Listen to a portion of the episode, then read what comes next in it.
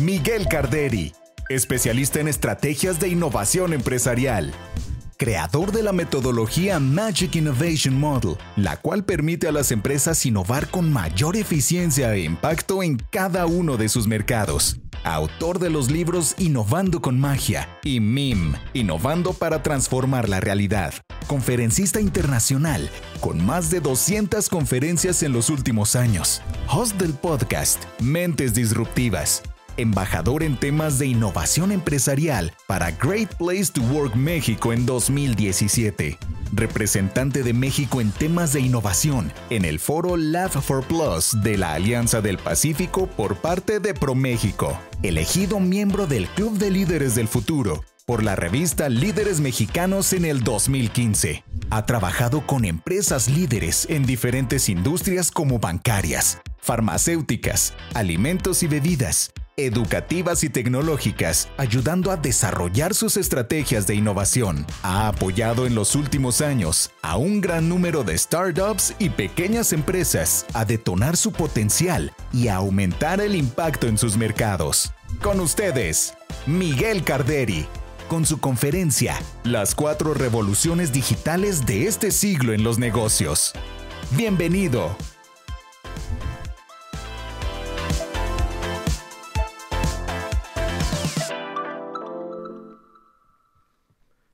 Hola, hola. Muchas gracias. Esto es increíble. Quiero estar, quiero agradecer mucho a esta empresa por haberme invitado hoy en Guadalajara y estar enfrente de ustedes. De verdad, para mí es un gusto. Y hoy vamos a hablar mucho de innovación. Y antes de empezar a hablar de ello, me gustaría que me ayudaran un poquito. Vamos a tratar de hacer un poquito dinámica la conferencia, pero obviamente somos muchos, entonces estar llevando micrófono y demás y contestando va a ser un poquito complicado. Entonces, quiero que me ayuden. Alce, por favor, los que tengan su celular smartphone en el aire, por favor. Todos, todos los que tengan. Los que no tengan, no se preocupen. ¿eh? Muy bien. Esto es una cosa maravillosa, ¿no? Esto es una de las innovaciones más importantes que hemos tenido en los últimos años. Y de esto vamos a hablar al final de la conferencia, pero la realidad es que quería mencionar esto, porque hoy, alza el celular, ¿quién podría vivir sin su celular cinco días? Y luego, luego, no. Allá, cinco días sin celular, ¿en tu casa o en la playa? Digo, porque si estamos en la playa o en el bosque, sí, por supuesto, lo aviento. Dos días. Ah, en los dos lugares. Ah, muy bien. Bendita entre las mujeres. Muy bien, muchísimas gracias. La realidad es que esto es una de las cuestiones que ha cambiado drásticamente la, forma en lo cual nos comunicamos, trabajamos y nos desarrollamos todos los días. ¿Qué ha pasado? La mayoría de ustedes, por lo que veo, son más o menos como de mi edad. Tienen como 30 años, más o menos, 25. Y seguramente se acuerdan que antes de esto existía una BlackBerry y que tenía un teclado duro. Y la mayoría de los que tuvimos BlackBerry juramos y perjuramos que jamás íbamos a cambiar por un teclado digital. ¿Por qué? Porque no se sentían las teclas. Y hoy dígame quién tiene un teclado este, físico. Prácticamente el 90% de las personas trabajamos con un smartphone, con una pantalla táctil y estamos acostumbrados a ella. El celular vino a cambiar nuestras vidas. El smartphone vino a cambiar drásticamente los negocios, nuestra forma de relacionarnos e incluso nuestra manera de comunicarnos. Hoy ya no se va al antro a ligar. Hoy se meten a Instagram, se estoquean en, TikTok y se mandan mensaje a veces por Twitter o por DM en Instagram. Esa parte de que te ibas a la plaza y conocías a una chava, hoy vas a una plaza, te acercas a una chava y aguas porque puede ser que te, te acuse de acoso sexual. Hoy las cosas han cambiado drásticamente. Pero ¿saben qué no ha cambiado? El tema de innovación. Todos los cambios que les acabo de decir en este momento han sido provocados por esta palabra. Pero no es algo nuevo, no es algo que está determinado, a pesar de que muchos lo creemos así, específicamente por la tecnología. Y de eso quiero que hablemos muy fuertemente el día de hoy. ¿Cuándo creen que se dio la primera innovación en el mundo?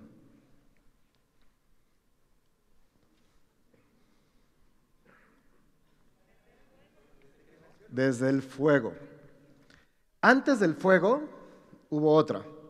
Pero antes de llegar a eso, y ahorita les voy a explicar, quiero que aclaremos tres conceptos que muchas veces se confunden, pero que realmente no son iguales. Innovación, revolución y evolución. La diferencia entre estas tres es que las tres están relacionadas, pero no son lo mismo y no pasan en el mismo momento. La innovación es algo que cambia drásticamente un status quo.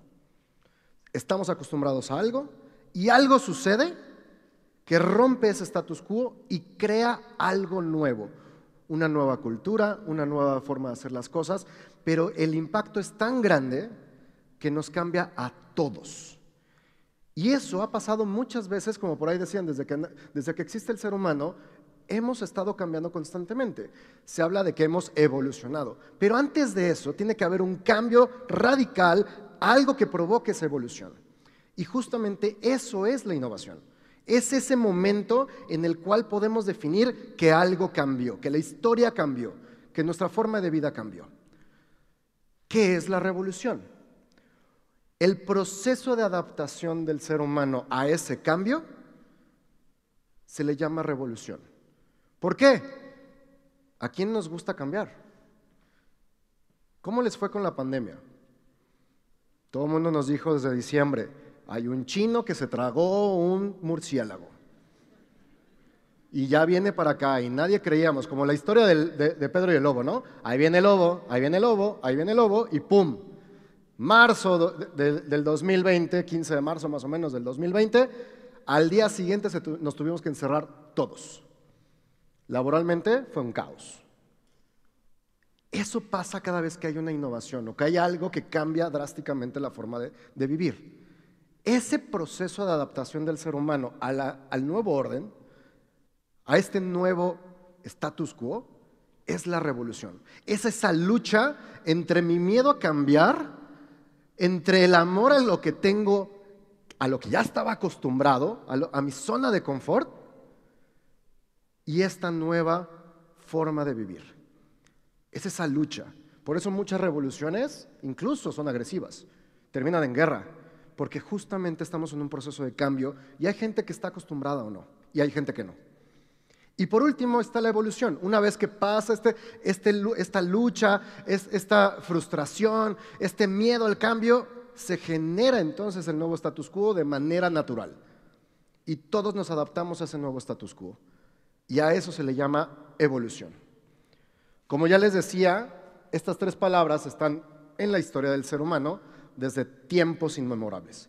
Y la primera innovación que existió en el mundo fue una cosa redonda llamada rueda. La rueda cambió drásticamente la forma de transportarnos, la forma de comercializar y la manera de trabajar todos los días. Eso fue más o menos se calcula, porque no podemos estar cerca, en el año 2500 antes de Cristo.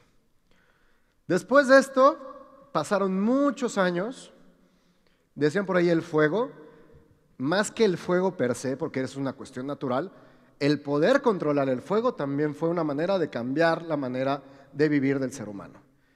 Posterior a eso, tuvimos la imprenta. La imprenta cambió todo la información, la manera de trabajar, la manera de, cuidar nuestra historia, de contar nuestra historia, la imprenta masificó la manera en que nos comunicábamos.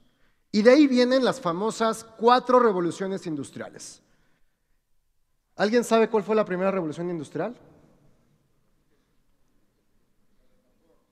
La máquina de vapor. Muy bien. La primera máquina de vapor en 1784 provocó una innovación, provocó una revolución. No sé si les suena parecido o les suena más bien conocido. Es que la máquina va a venir a quitarnos nuestros empleos y va a haber menos empleos. Y entonces, ¿qué vamos a hacer? Esto que hemos estado viviendo constantemente muchas veces en la historia del ser humano, del miedo a perder nuestros tipos de empleo por el status quo, y sin embargo seguimos evolucionando y seguimos aprendiendo nuevas cosas. Pero quiero que cuiden mucho esta fecha, 1784. ¿Alguien sabe cuándo fue la segunda revolución industrial? ¿Cuál fue? No. La, no fue la energía eléctrica, pero tuvo algo que ver. Fue, primero fue la máquina de vapor. La segunda fue el sustituir el vapor y el carbono por el tema del petróleo, que permitía también masificar mucho el tema industrial. ¿Y qué fecha dice ahí? 1870. ¿Cuándo fue la primera? 1784. 1870. ¿Cuántos años pasaron de la primera a la segunda? Vamos a cerrar los números 90 años. ¿Les parece bien? Ok. Segunda innovación industrial, 1870. ¿Alguien se acuerda cuál es la tercera?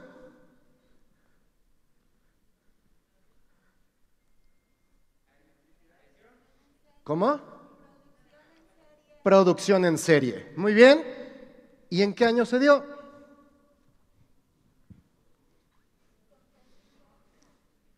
alrededor de los años 60. ¿Y cuántos años? Cuántos, ¿Cuál era el anterior? 1870 a 1969. 100 años, 99 años. Entonces, de la primera revolución industrial, y sin contar anteriormente la rueda y la imprenta, porque ahí nos vamos mucho más el tiempo del cambio, la revolución, primera revolución de la, a la segunda revolución, alrededor de entre 90 y 100 años. De la segunda revolución industrial a la tercera revolución industrial, más o menos lo mismo, 90, 100 años. En cada una de estas pasaron las tres etapas que les acabo de comentar. Innovación, revolución y evolución.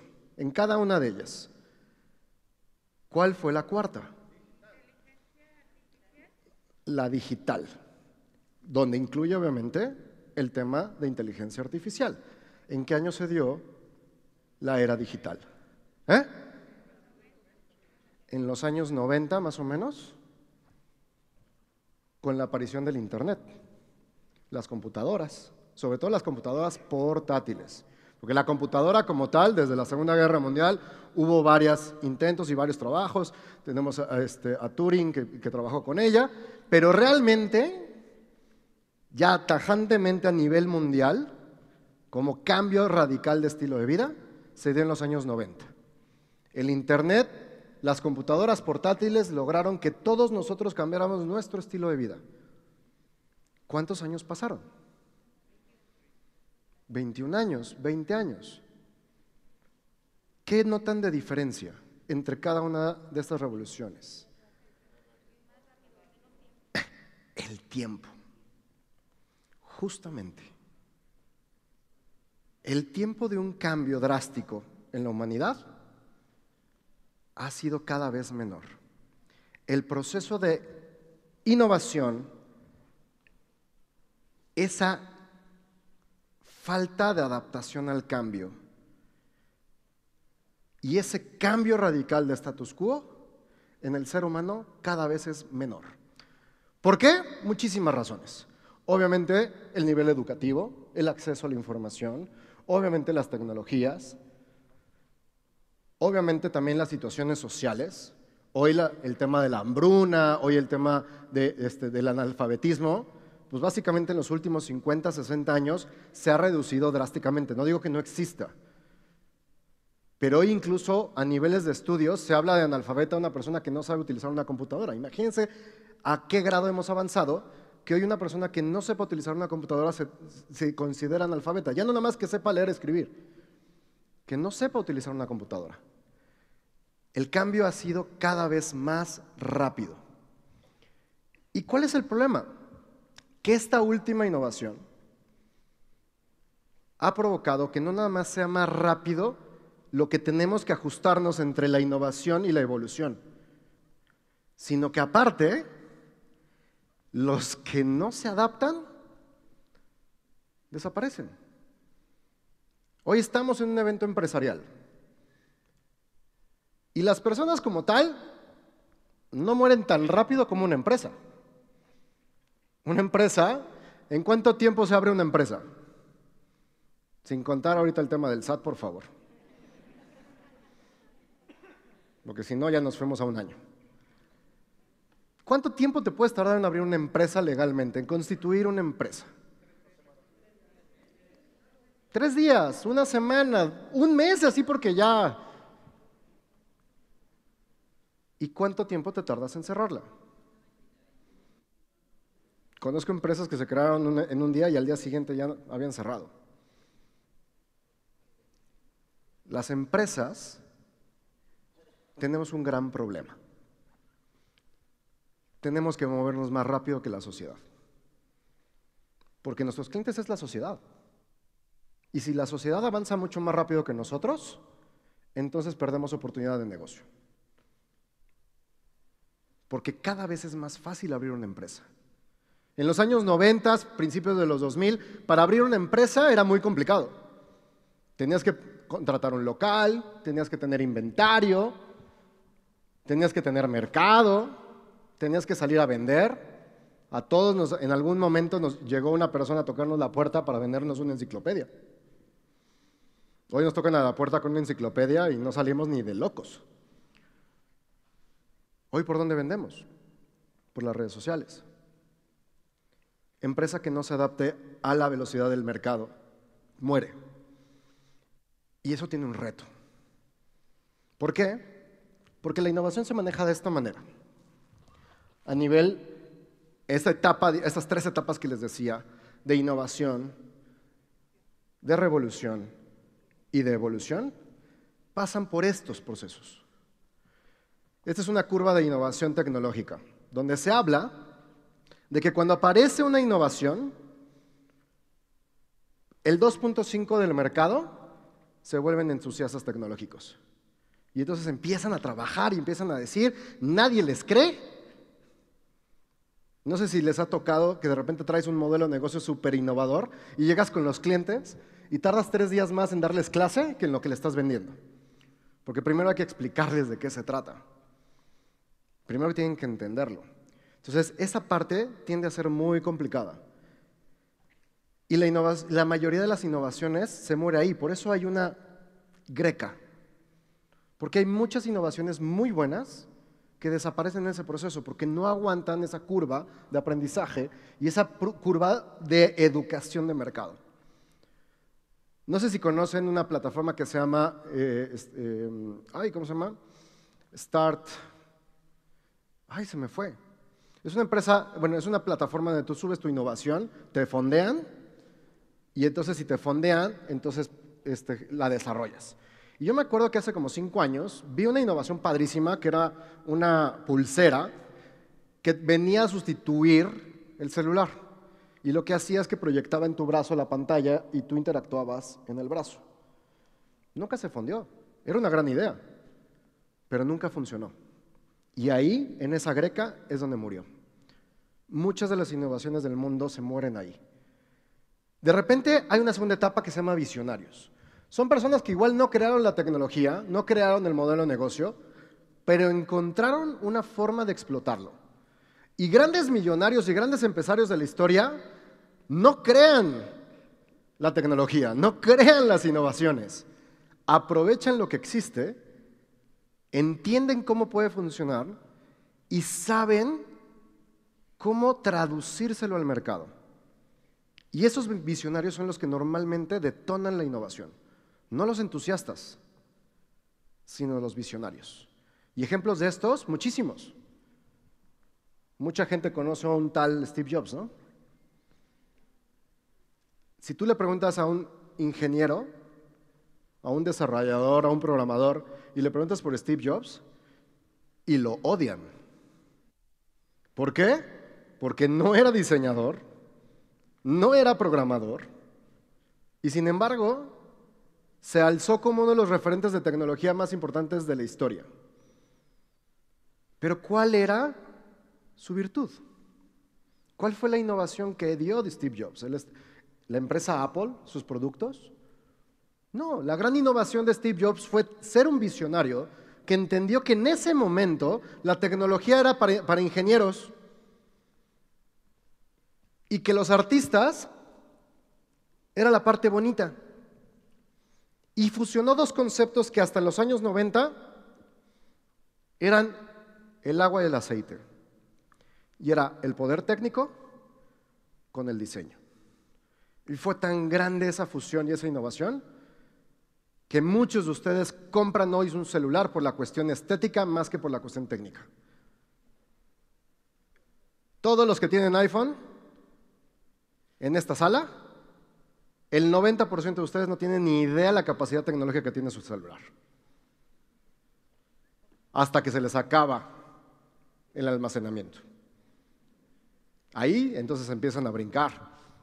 Pero hasta que no llega ese momento, les vale gorro, dicen, está bonito, es el nuevo, es Apple, y lo compran. Hay un chiste, ya saben, en redes sociales, de que hay gente que incluso no ha terminado de pagar en Coppel el anterior y ya están endedándose con el nuevo. Les vale gorro si sirve o no. Es Apple. Y justamente esos visionarios son los que provocan eso, provocan el cambio. Y la era industrial también, también cambia de esa manera.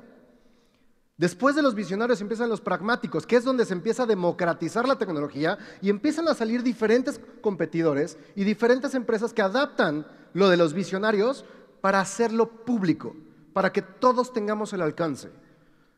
Cuando salió el primer iPhone, que fue el primer smartphone digital, eran muy pocos los que podían tener acceso a ello. Hoy, todos, cualquier persona tiene un smartphone con teclado digital. Cualquier persona. Porque ya llegaron los pragmáticos que lograron hacer que sea democratizado. Ahora, vienen los consumidores. Son los que empiezan a agarrar la ola. Ya que va bajando, empiezan a comprar. Y ahí estamos hablando del 34% del mercado. Y por último tenemos los escépticos, que son como mi abuelita, que hoy ya tiene 90 años y manda unos mensajes de WhatsApp que ¿Te espantas? ¿Y hace videollamadas? No se rían, ¿es en serio? Pero son los últimos. ¿Cuántas veces han escuchado o cuántas veces ustedes mismos han dicho, no, eso no es para mí? No le entiendo. Oye, papá, vamos a hacer un video de TikTok. ¿Cuántos de ustedes tienen cuenta de TikTok, pero que hagan contenido? No tantos, por favor. ¿Por qué? No, porque eso es para chavos. ¿Sabían que hay un índice de productos líderes, o sea, de ventas en el último año que fueron provocados por viralización en TikTok? ¿Sabían que hoy se vende por TikTok este, productos como Compact, productos como seguros? Para las mujeres, no sé, las que tienen TikTok, dígame, alce la mano, a ver, quiero ver quiénes son las valientes. ¿Quiénes han comprado un producto porque lo vieron en TikTok? ¿Y por qué no están generando contenidos en TikTok? Por ejemplo.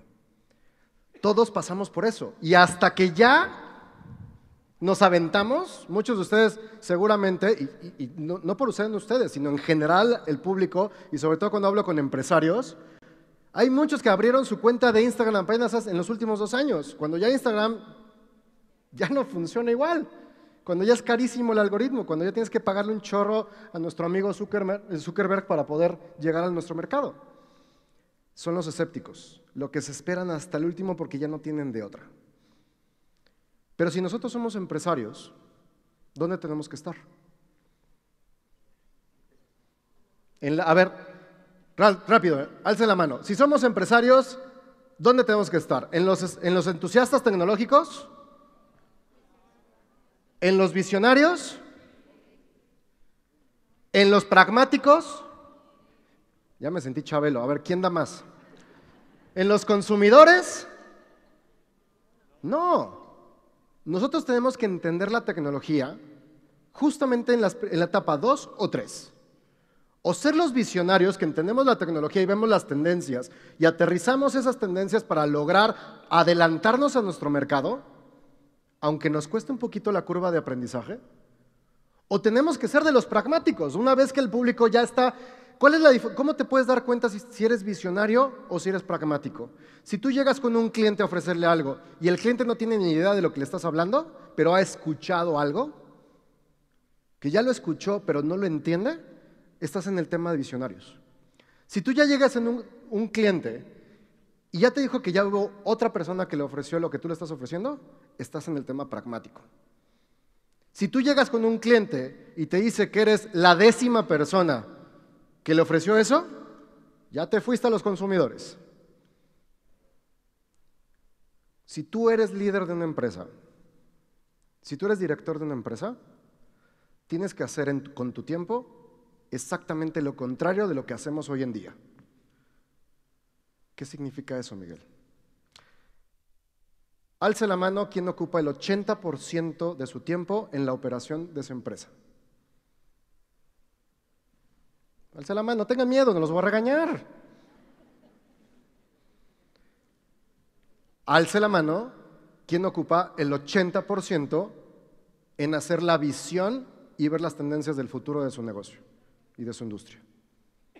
Uno, dos. Ay, ¿Sí o no? ¿Sí? Es que como que le hizo sí, pero no, y ya no supe. Si queremos aprovechar esta curva, tenemos que enfocarnos al 80% en ver tendencias, en ver el futuro de la empresa y 20% en la operación. No al revés, no 80% en la operación y 20% en la estrategia. Oye, Miguel, no manches, si me voy de la empresa, la empresa no opera, se cae. Tienes que contratar gente. Si tú estás, perdón, la tecnología. Si tú estás atado a la operación, tu empresa jamás va a crecer. Jamás va a crecer. Si tú eres el líder y la cabeza de tu empresa. Yo no podría estar aquí si no tengo un equipo atrás que se encarga de la operación. Ustedes no podrían estar aquí y espero que estén aquí porque tienen un equipo atrás que les ayuda con la operación. Porque si están aquí y no están vendiendo, entonces su empresa está en riesgo. Está padrísimo venir a Guadalajara y una conferencia y escuchar a este loco pelón de aquí enfrente. Pero primero lo que deja y luego lo que, así la dejamos. Tenemos que estar en estas primeras dos etapas. no me copies. Si nosotros nos pasamos a las últimas dos, estamos fuera de mercado. Siguiente. Lo siento. ¿Me pueden regalar? Ah, aquí está.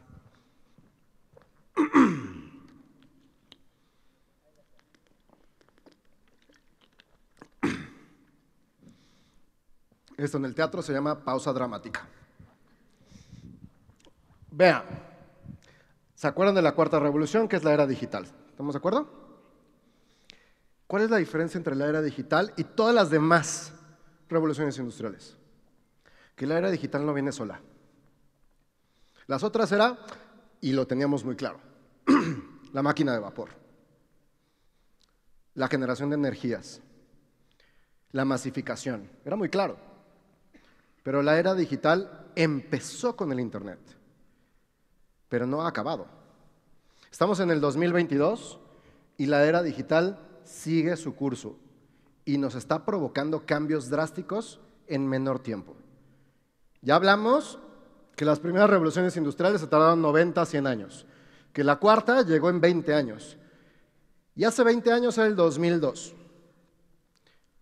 Si no se acuerdan del 2002, no había smartphones, no había redes sociales, el Internet era horrible, horrible. O tenías Internet o tenías teléfono en tu casa. Y el sonidito, bueno, Nada más me acuerdo ese sonito y empiezo, digo, era horrible. Y estamos hablando del 2002. Fue hace 20 años. No, no fue hace tanto.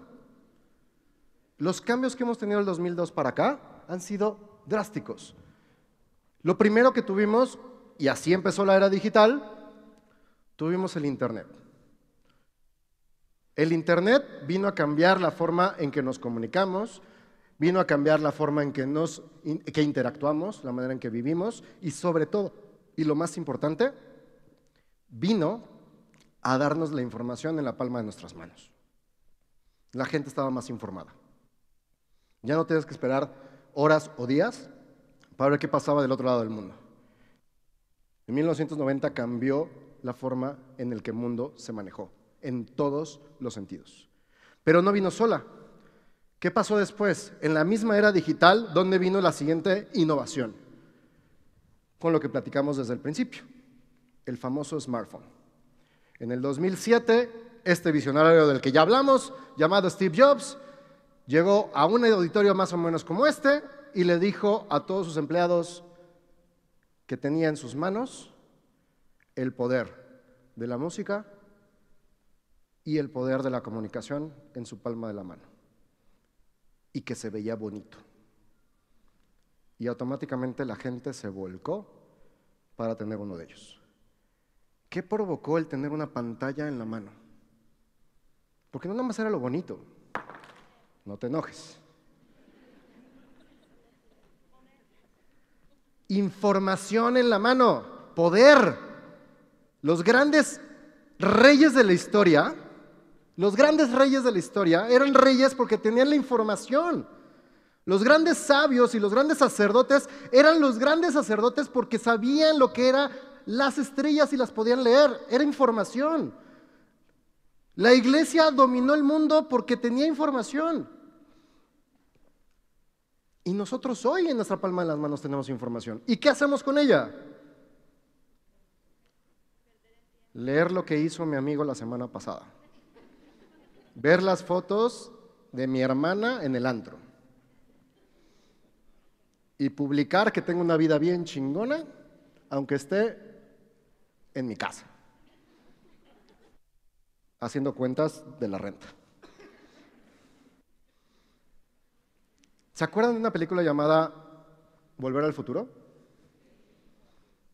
Para los millennials es una película de los 90 muy buena, donde nos prometieron un futuro que no existe.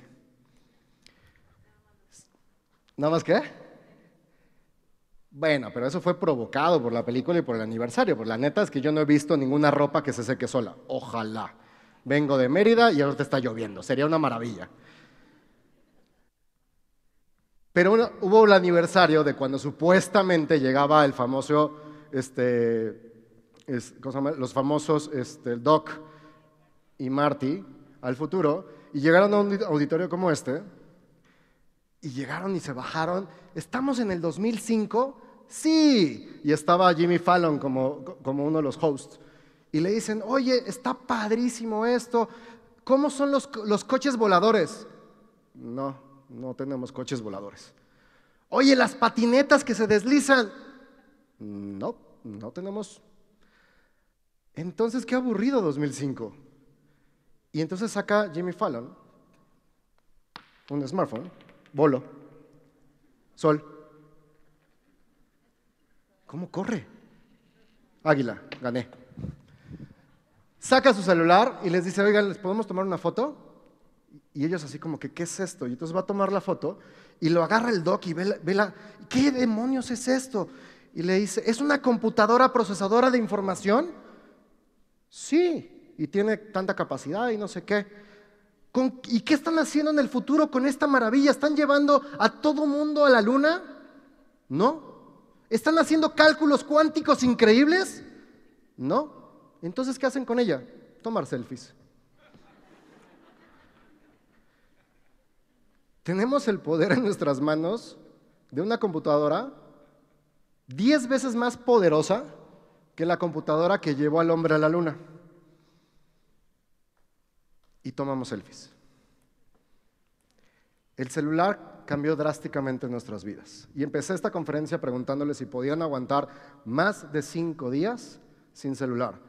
Y de casi mil personas que tenemos aquí, solo una persona o dos me dijeron que sí. No podemos vivir sin internet. ¿Quieres castigar a tus hijos? No los mandes a su cuarto. Cambia la cuenta de internet. ¿Quieres hacer enojar a, tu marido? Quítale el internet. El día del partido. Sí, no, no, cualquier día no. Que cuando vaya a punto de acabar el partido para ser campeón del Atlas, lo apagues. Se fue la señal, lo siento. El celular no nada más se volvió parte de nuestras vidas, sino que hoy vivimos a través del celular. ¿Qué pasó después del smartphone? ¿Qué otra innovación se imaginan que pudo aparecer? Ya vimos que en, los años 90 apareció el Internet, 2007 apareció el smartphone. ¿Cuántos años fueron de eso? ¿17? Entonces vamos bajando ese tiempo. Y luego aparece la gran innovación de este siglo, las redes sociales. Las redes sociales ya de manera masiva, con una tecnología más adaptable, porque sí existió algo mucho más antes, apareció en el 2008 con Facebook. Un año. Un año tardó en que de tener la innovación del celular, hoy ya tenemos en nuestras manos el chismógrafo más grande del mundo. Y cambió la manera de hacer todo. Hoy si no tienes una campaña en redes sociales a través de Facebook, no existes. Pero no paró ahí. ¿Cuándo se dio la siguiente innovación de este siglo, de esta era digital? Solamente seis años después, de manera masiva y fue el e-commerce. 2015, ¿existía desde antes? Sí, pero ya masivamente, que ya fuera accesible al, al público, 2015. ¿Qué estamos hablando de esto? Pasaron solo seis años. De 90 años hemos pasado por la adaptación a que solamente los cambios tardan menos y el impacto es mayor. Hay empresas que solo viven del e-commerce. Pero ¿qué creen? En el 2015 se les dijo a todas las empresas, señores, tienen que vender en línea. Señores, si no tienes una tienda en línea no existes. Si vendes productos o servicios no importa, debes de poder vender por internet. ¿Y qué pasa con esa curva? Nah, yo estoy a gusto. Mi mercado ni se mete al internet. Yo vendo el 90% de mis productos en mi tienda física. Y de repente, 2020. Ah, ¿no querías vender en línea? Gracias, chino.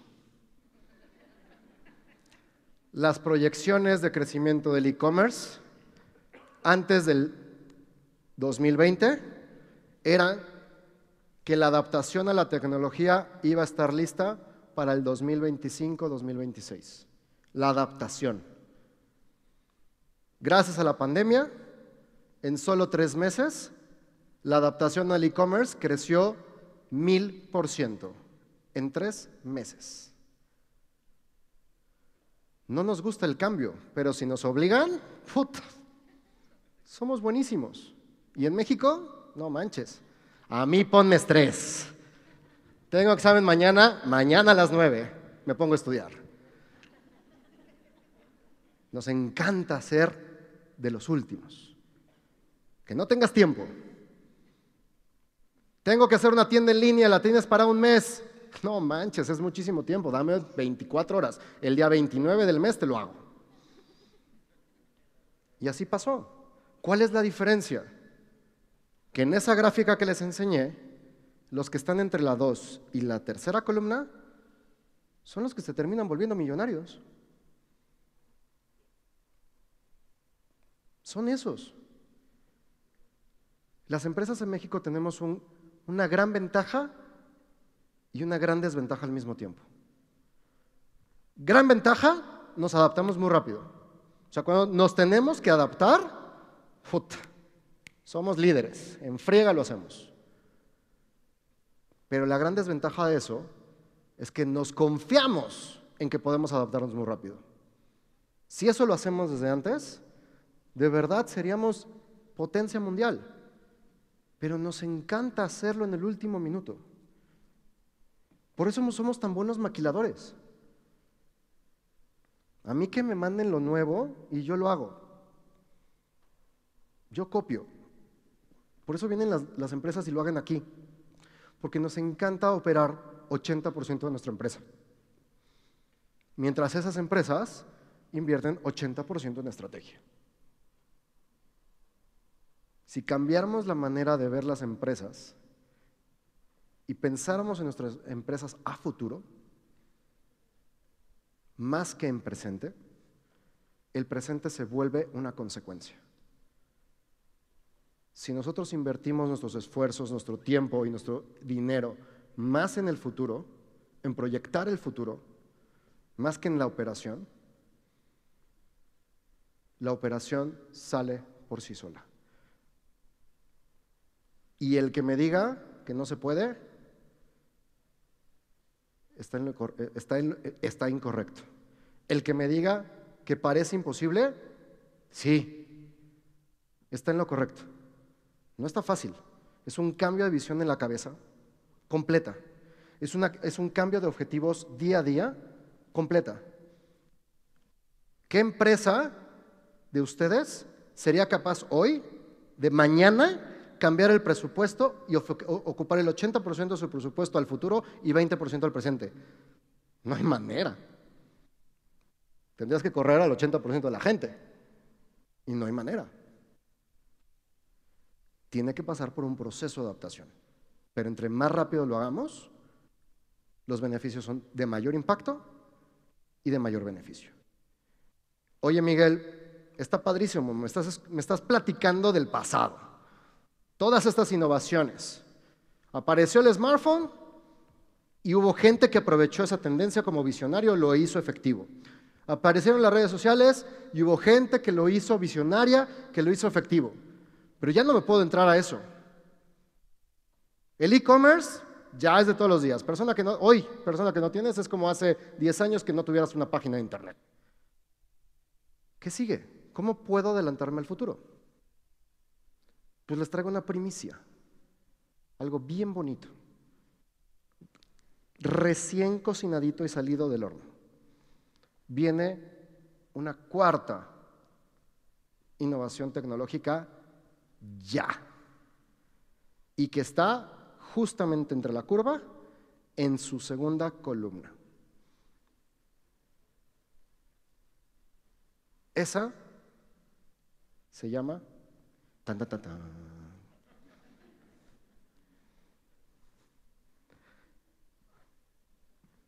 Web 3.0. Ay, Miguel, no manches, son las criptomonedas, ya, ya me lo sé, yo ya tengo bitcoins y se están cayendo a pedazos. ¿De qué me estás hablando? No, no compren Bitcoin ni criptomonedas si no quieren, no me importa. La Web 3 es una fusión de diferentes tecnologías que van a cambiar la realidad del, del mundo, de todas las industrias. La primera tecnología que está involucrada en esto es el blockchain. Olvídense las criptomonedas. ¿Quieren invertir tiempo en estrategia? Edúquense en blockchain. Y más que muchos de ustedes son contadores, más que muchos de ustedes manejan todo el tema de nóminas, de base de datos, de finanzas, métanse el tema de blockchain. Hace ratito, José Luis, que por ahí andaba, lo acaba de mencionar. Viene el tema de cripto. Ya, a ver, corrijo. No viene el tema de cripto. Ya está el tema de cripto. Ya. Pero más que eso, olvídense de la parte de cripto. Viene el tema de blockchain. Y yo sé que mucho de lo que les voy a decir en este momento no tienen ni idea de lo que se hablo. Y justamente por eso es una tendencia. Y por eso es planear a futuro. Hoy les estoy diciendo, hoy saliendo de aquí, pónganse a ver qué demonios significa blockchain. Pónganse a ver qué demonios significa una cripto. Pónganse a ver qué demonios significa un smart contract. Pónganse a ver qué demonios es un NFT. Y no la parte del hype o de la moda. Ay, es que esos changuitos. Ay, que el Bitcoin. Ay, que Luna se cayó. Ay, que. No. Vean la tecnología cómo funciona. Si ustedes hoy no invierten tiempo en educarse en esta tecnología, en cinco años se van a acordar de mí. Y van a decir, oh, ese güey tenía razón, maldita sea. Mi trabajo es ocuparme el 80% en el futuro para que a mis clientes inviertan el 20% en el presente. A eso me dedico. Créanme. Y si no, en cinco años me mandan mensaje por mis redes sociales si existen y me la rayan y les pago una cena. Ahorita te las pongo, no te preocupes. O sea, en vez de decir, oye, te voy a hablar en cinco años para darte las gracias, nada más dije, ¿me vas a invitar a la cena? Ah, ahí sí, ahí sí te sigo en tus redes sociales. Qué gente, caray. Luego, luego a buscar cuando uno se tropieza. Si en cinco años ustedes no están hablando de blockchain en su negocio, ahorita en mis redes me pueden etiquetar. Pero también, si me etiquetan, si no lo hacen y en cinco años está sucediendo, también mándenme mensaje. A ver, lo reto. Y la segunda tecnología que va a venir junto con esto, que ya está, o sea, no es algo nuevo, ya está funcionando, ya funciona, pero está empezando, es la inteligencia artificial. Ya puedes hacer hasta videos para sus TikToks y para todo eso con inteligencia artificial. Ya ni siquiera tienen que salir ustedes a la cámara. Ya pueden contratar una persona digital que les diga lo que ustedes quieren vender en chino, en japonés, en francés, en español, en italiano, en portugués. Igual no le entienden, pero sí está bien hecho, sí lo habla. Pones el texto, escoges a la persona más bonita que veas y ya, ya existe. Pero la fusión de la inteligencia artificial con el blockchain va a cambiar nuestra realidad. Está en el momento de los visionarios. ¿Quieren un tip al futuro para aprovechar el presente? El Web 3 explotó de manera masiva en el 2021. Junio justamente es un año. Junio del 2021 aparecieron de manera masiva unos monitos llamados Border Ape no sé qué, unos changos horribles, y dieron el banderazo. Olvídense de los monitos. Vean la tecnología atrás de ella.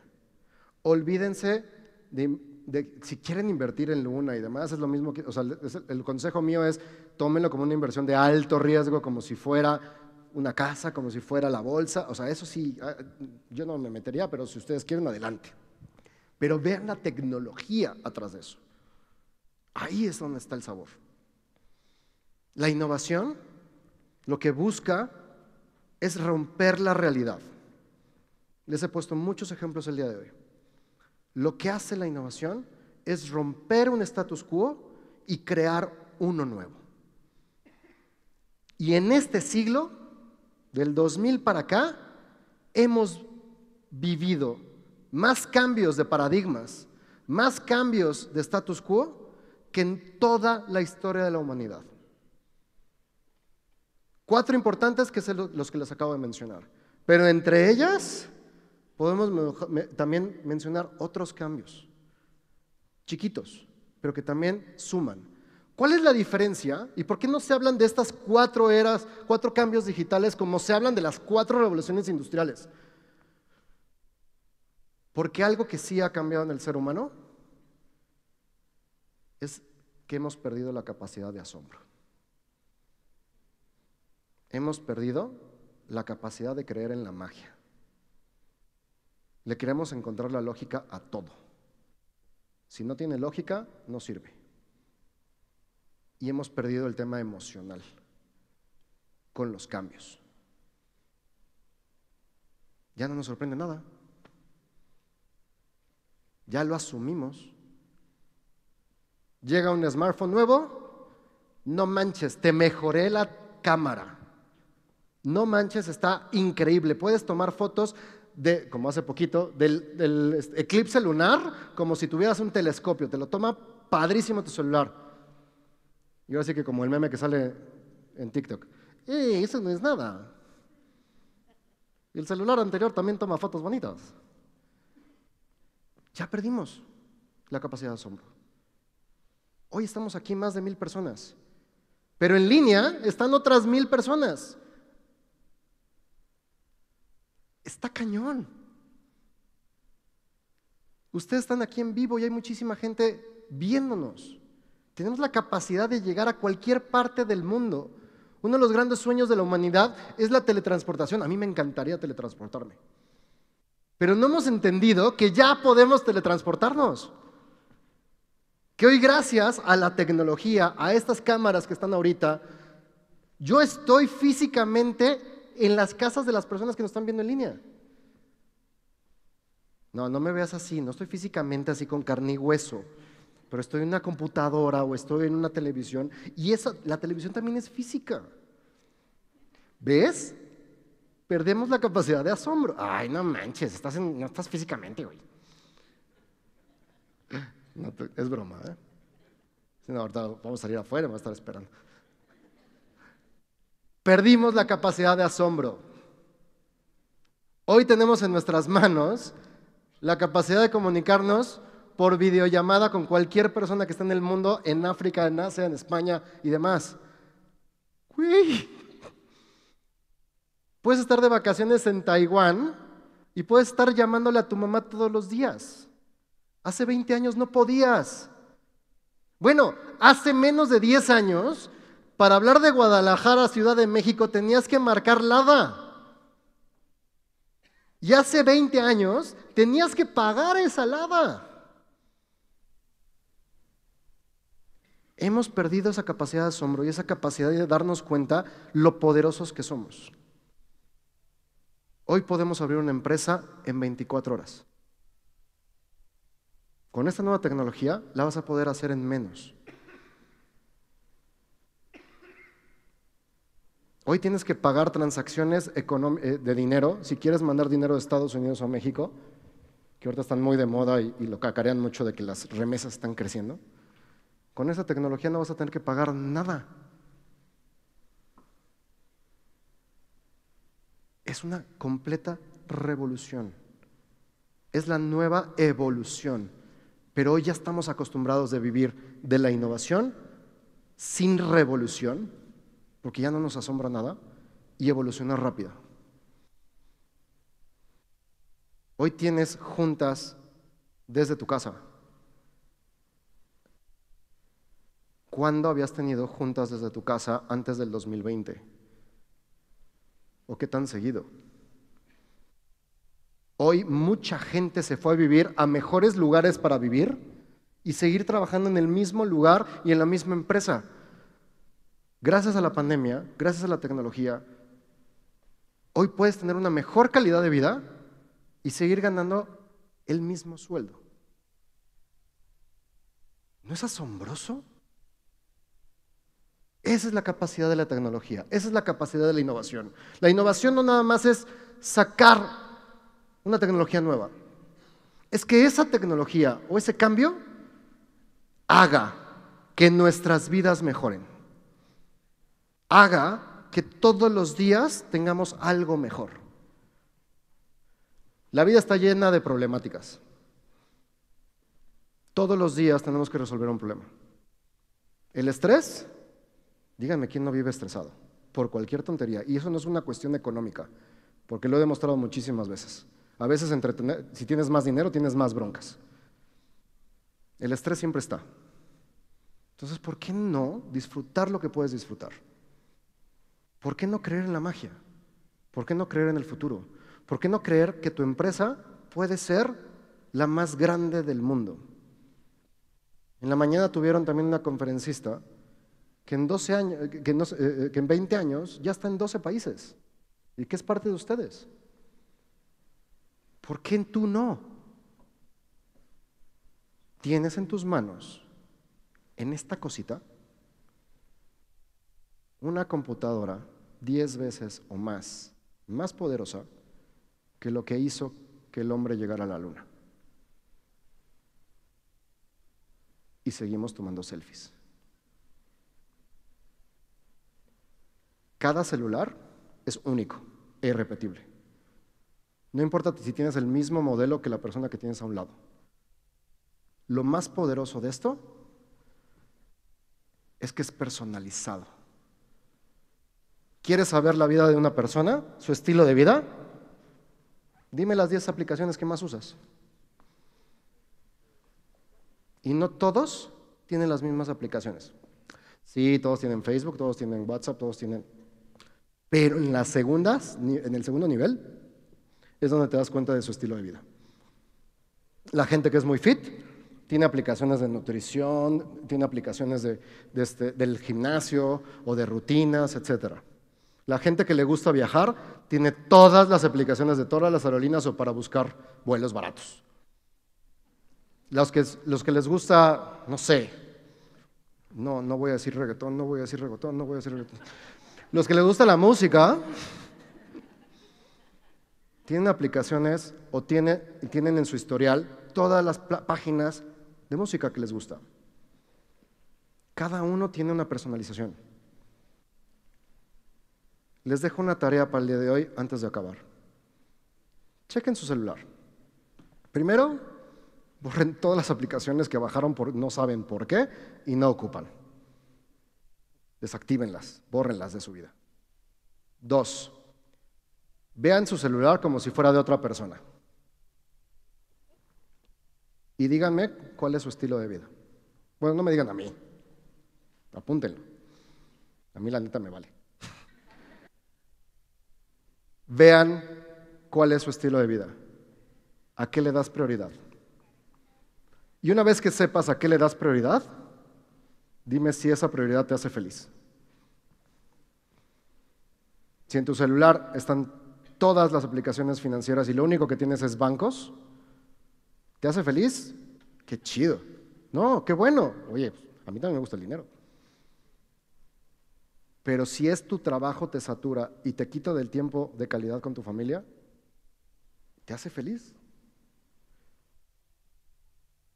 Yo hace 10 años, es un supuesto, Dije que mi empresa iba a ser la más grande del mercado y que iba a ganar todos los congresos y que iba a ganar todo. ¿Cuántos años llevas con la empresa? 15. ¿Ya fuiste? No.